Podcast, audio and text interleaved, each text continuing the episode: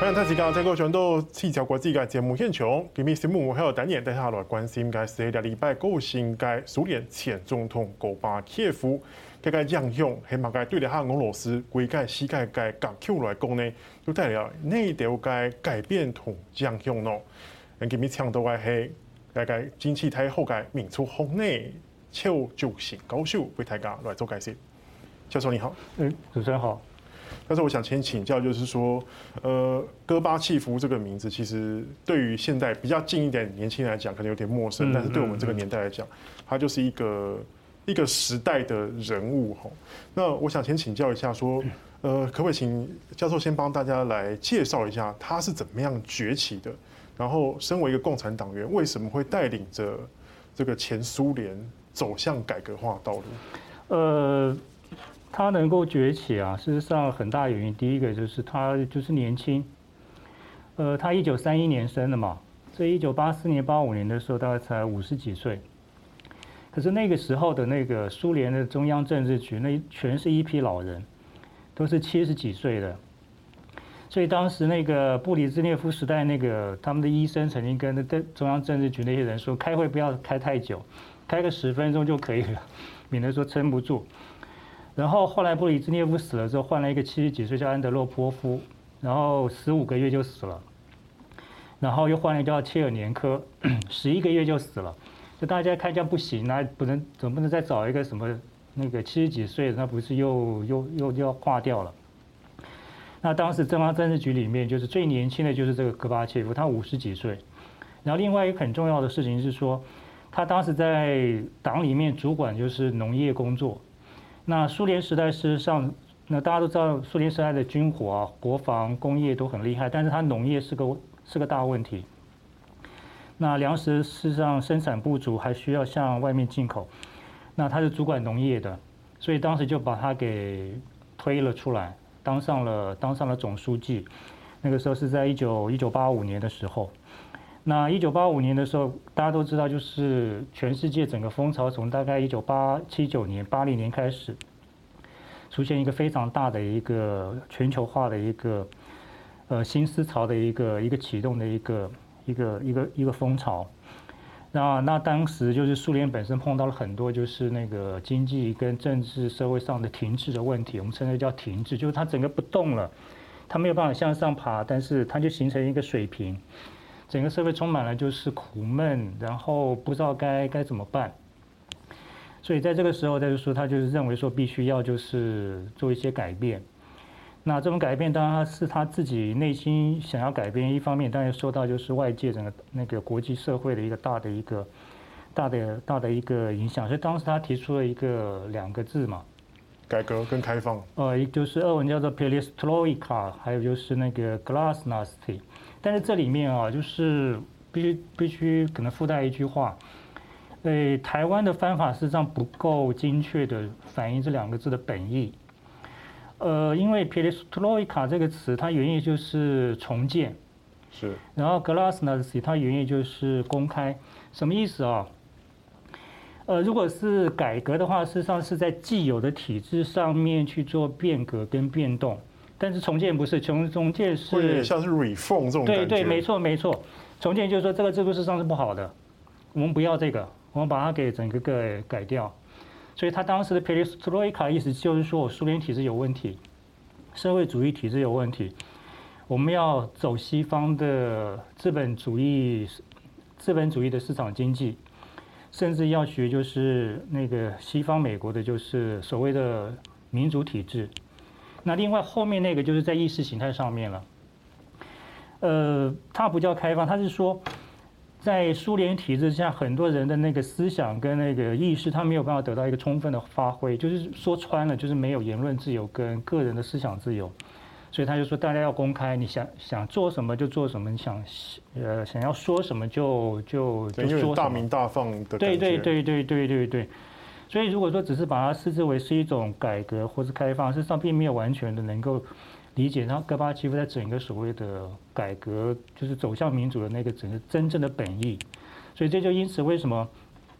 西方对他是一个彻底的、非常的一个欢迎。那对苏联来说，它本身也就是一个非常重大的一个时代的一个改变的挑战。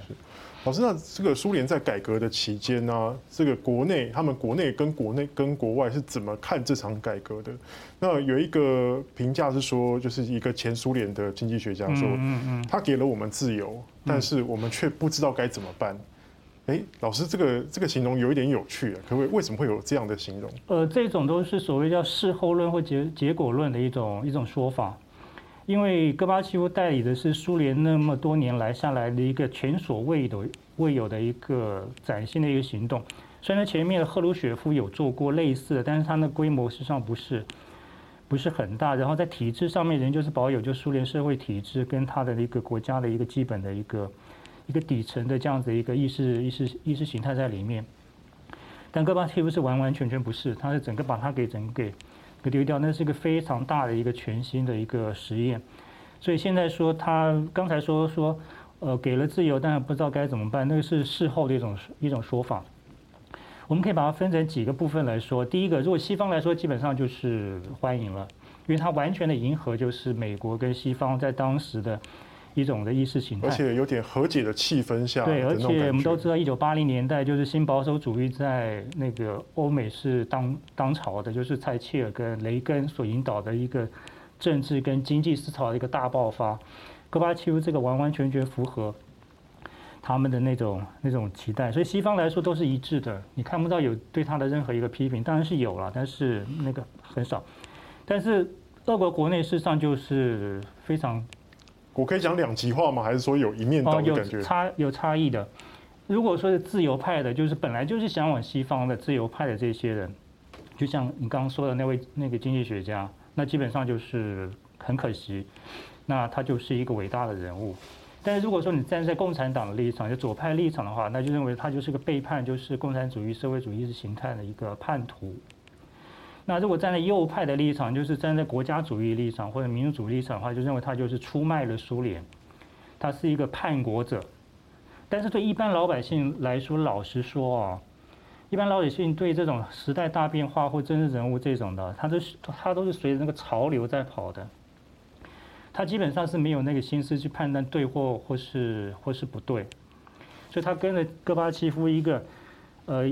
有别于以往那个老迈的官僚的，然后那个非常沉重的那种，那种老的那个共产党人，他看起来就像个西方的一个一个一个一个政治明星，尤其他还有一个老婆，给给他加分加的非常非常大。这这对一般的苏联老百姓来说，前所未有的一种新体验，一种一种感觉。然后再加上就是那个西方媒体的吹捧，然后本国媒体的他他的总书记当。那个都聚在他身上，所以一般老百姓基本上你不会分辨出他到底是个好人坏人，有没有能力，他走的路对不对？呃，等到事后，事实上一般老百姓来说，因为他也是无奈嘛，因为都已经发生了，你你能够怎么办？我记得当时就是最自嘲的一种，对戈巴契夫就是最最最讽刺或者也是自我解嘲的一种说法，就是啊，戈巴契夫就是那个美国 CIA。那个长期培养在苏联共党里面的间谍，间谍，然后终于有一天就是起来了，然后把把苏联给给搞垮了。但是这个没有什么意识形态上的东西，纯粹就是说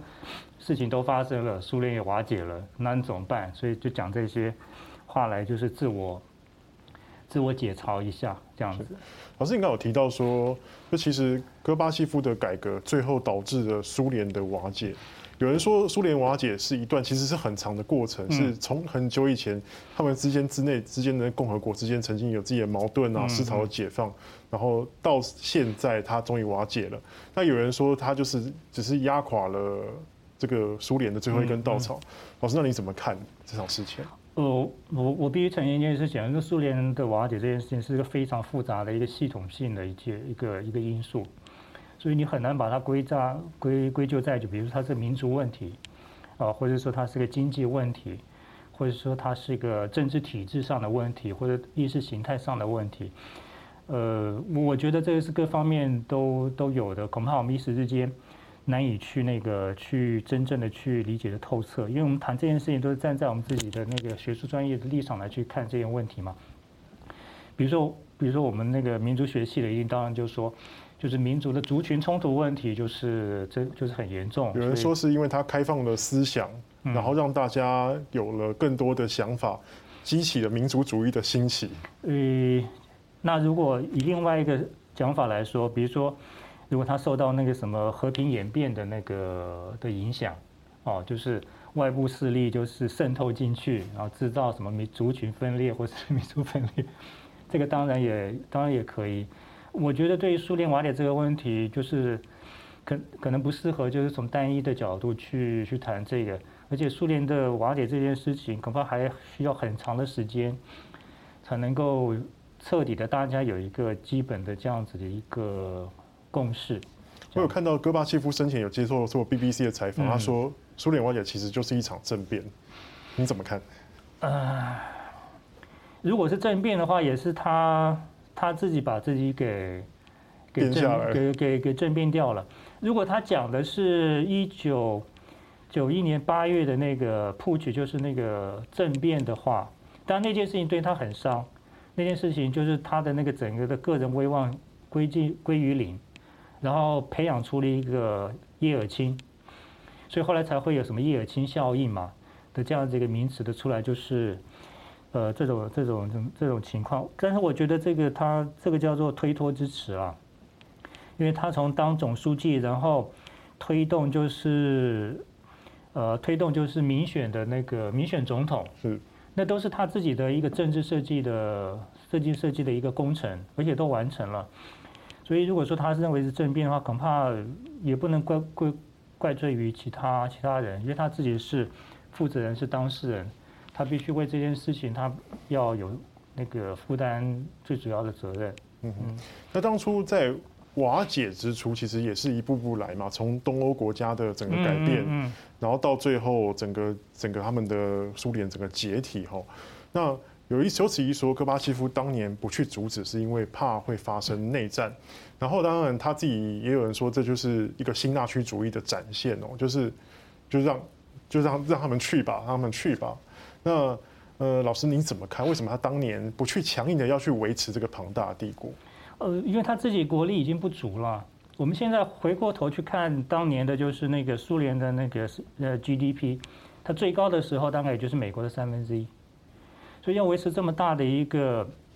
一个庞大的集团，他自己本身实力必须要非常非常的那个雄厚，才能够维持下去。那我们刚才已经说了，就是从布里兹涅夫时代开始，整个苏联成一个停滞的状态。哦，所以表面上看起来，当时苏联在全世界各地跟着美国到处去去对抗，但是它的经济力量真的是撑不住那样子的情况。那更不要说我们现在有说什么雷根透过什么星战计划，哦，就把那个苏联拖对拖拖拖垮掉。那他自己的情况已经没有办法了，那其他的国家要走的话，那自然当当然就是他没有办法再阻止阻止这件这件事情，所以后来才又有一个先有一先有一。一个叫做苏苏东坡，苏东坡，嗯，然后才会有那个苏联的苏联瓦解，所以苏东坡还牵扯，还那个影响到那大陆的那个整个的社会跟经济的经济的这样子一个思潮的一个一个撞击，所以才有了那个八九的那个天安门的情况，那是一个非常整个的国际大局势的一个翻天覆地的一个一个一个变一个一个变化，嗯。好，老师，那我们先休息一下，我们等下继续聊。好，谢谢。那先可以问一下，继续过来来了解高巴客服嘅概念，还有给推广的系统，可以听聊后，相关关心。